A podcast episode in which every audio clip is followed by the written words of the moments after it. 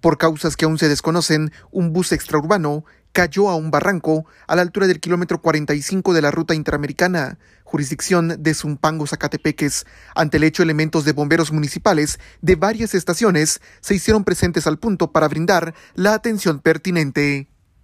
A la cabina de 54 fueron ingresadas varias llamadas, así como a la estación de bomberos municipales departamentales de Santa Isabel Chimaltenango, indicando en el kilómetro 45 pues eh, se había hecho, se había protagonizado un accidente de tránsito donde estaba involucrada una camioneta de los transportes Ana Cecilia. Inmediato se destacan las tres unidades de bomberos municipales departamentales de Santa Isabel Chimaltenango.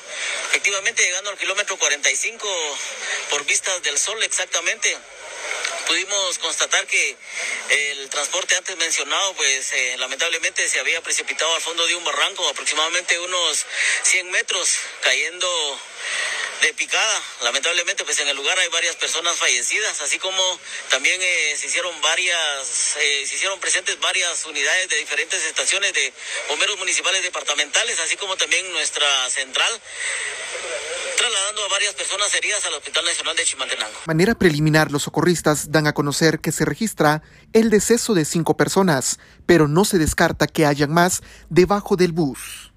Efectivamente, al parecer hay cinco personas fallecidas, ya que hay varias eh, debajo del, del bus.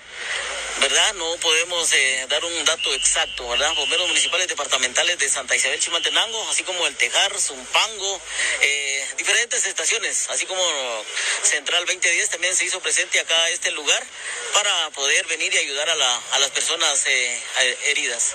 Reportó Alberto Chaclán para Emisoras Unidas, primera en noticias, primera en deportes.